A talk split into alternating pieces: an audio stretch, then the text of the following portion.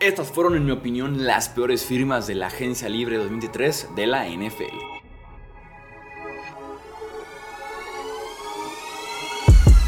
Hablemos de fútbol. Hablemos de fútbol. Noticias, análisis, opinión y debate de la NFL con el estilo de Hablemos de fútbol.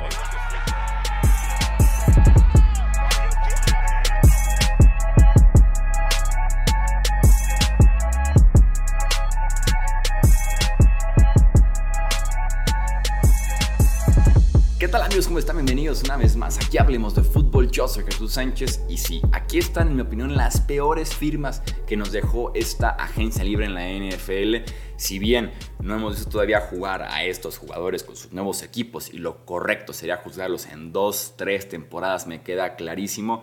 Lo que vamos a decir aquí en tema de peores firmas es que no se acomodó también necesidad, seguramente el precio fue irracional, tal vez había otra mejor opción, alguien firmó por un contrato más barato a otro jugador que me parecía mejor, no me parece la mejor opción para cubrir esa necesidad en el equipo. Por alguna razón me parece que no fue la mejor firma y por eso vamos a decir que fueron las peores firmas, aunque falta todavía ver, entiendo, verlos jugar dos, tres campañas para poder decir quién se rindió y a quién le quedó grande su contrato. Pero de momento vamos a platicar de algunos jugadores que me parecieron, insisto, malas firmas, muy caras, necesidades que realmente se cubrieron mal. Ya vamos a ver caso por caso, ¿no? Tenemos que iniciar con los Denver Broncos, dándole a Mike McGlinchey el taque derecho un contrato de 5 años y 87.5 millones de dólares. Una barbaridad de dinero para Mike McGlinchey, ¿no? Es un taque derecho muy inconsistente.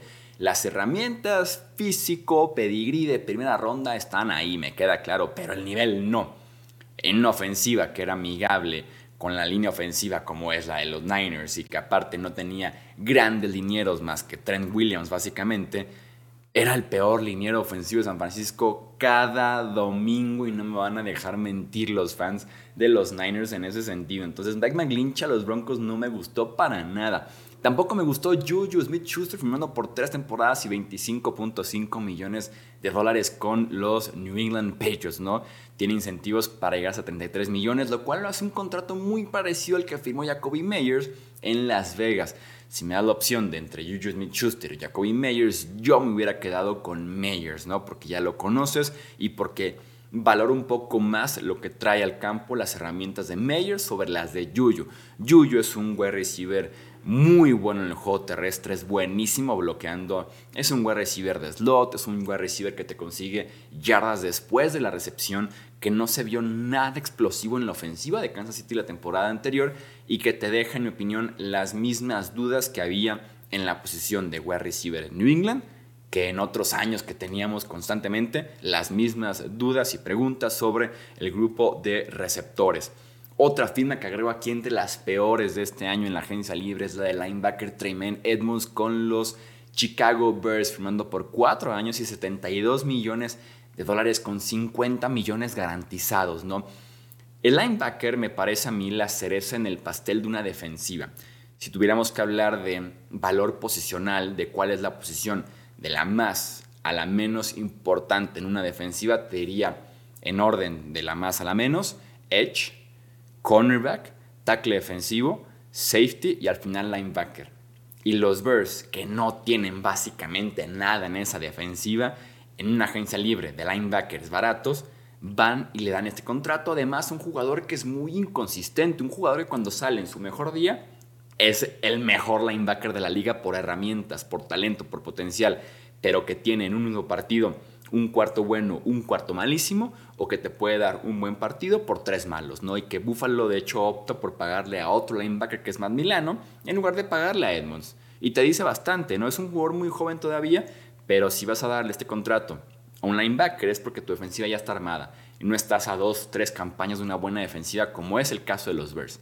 O que si querías pagarle a un linebacker, ¿por qué no pagarle a un tipo que es mejor que también Edmonds, que ya estaba en tu equipo que lo habías tomado tú en el draft como Roquan Smith, que es inmensamente más consistente y mejor que Tremaine Edmonds. Entonces no me gustó para nada este acuerdo. Tampoco me gustó el acuerdo de Jimmy Garoppolo con los Raiders de Las Vegas. Dedicamos ya un episodio, un video específico para Jimmy Garoppolo y su contrato, analizando cada número de este acuerdo de 3 años y 72 millones de dólares. Eh, yo mejor me quedaba con Derek Carr, es como lo planteo con Jimmy Garoppolo. No entiendo que el precio es muy diferente, aún así, con toda esa diferencia, prefiero a Derek Carr.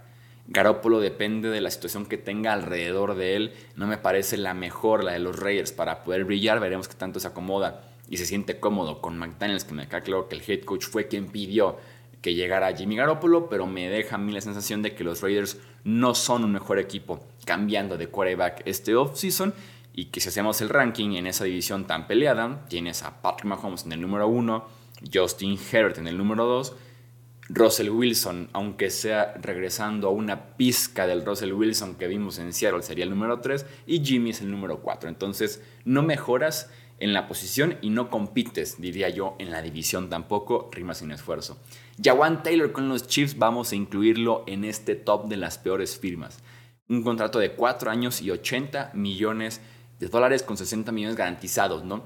Le pagas 20 millones de dólares anuales a un tackle derecho que nunca ha jugado de tackle izquierdo para venir a jugar de tackle izquierdo en Kansas City, dejando ir a tu tackle izquierdo original, que fue el tackle izquierdo las últimas dos campañas, incluyendo la más reciente, el Super Bowl, y que firmó por 4 millones anuales menos con el rival más fuerte que tienes que son los Cincinnati Bengals. Entonces me parece como un perder, perder, perder en donde lo veas para Kansas City, ¿no? Aparte que Taylor es un poquito más de pass protection, de proteger al quarterback y le falta todavía mucho en el apartado de el juego terrestre y que Kansas City el Super Bowl en la segunda parte lo empiezan a remontar y vienen de atrás y lo ganan a partir de que corren bien el boy, de que corrieron muy bien con Orlando Brown bloqueando bien en ese tackle izquierdo y que con Taylor veremos cómo se desarrolla bloqueando por tierra.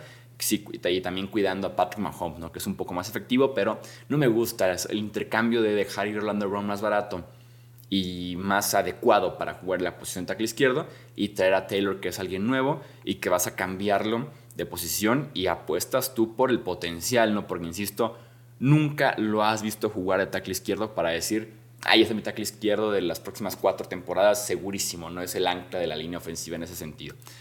Tampoco me gustó la firma de Allen Lazard a los Jets por cuatro años y 44 millones de dólares. Eh, no me gusta porque no creo que los Jets lo necesitaban. Me gustaba más el talento joven con potencial que había en Nueva York en lugar de tener un cartucho que me parece ya quemado como es Allen Lazard.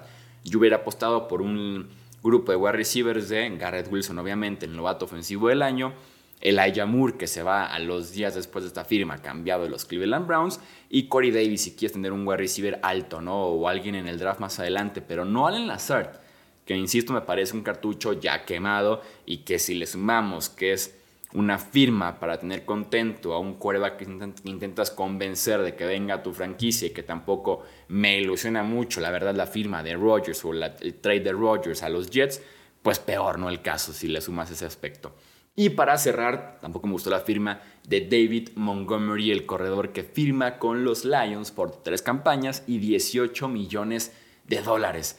Jamal Williams, quien anotó casi 20 touchdowns la temporada anterior para los Lions, firmó en esta misma agencia libre por tres temporadas y 12 millones. Entonces, Montgomery ni siquiera me parece mejor que Williams para empezar el análisis, ¿no? O sea, ¿y dónde está la diferencia de 3 por 12 a 3 por 18 que firma Montgomery con los Lions, ¿no?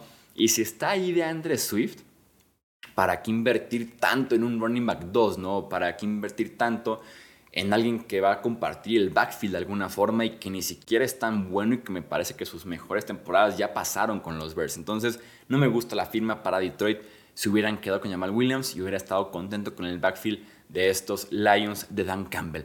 Recuerda comentar cuál te pareció a ti la peor firma de esta agencia libre en tema de contrato, que no te gustó el precio, la necesidad de tu equipo incluso. Comenta en YouTube o también coméntanos en Twitter, Facebook, Instagram, nos encuentras como hablamos de fútbol para que entres al debate sano aquí de la conversación del off-season de la NFL. Recuerda seguirnos, suscribirte y recomendar este podcast con otros amantes de la NFL.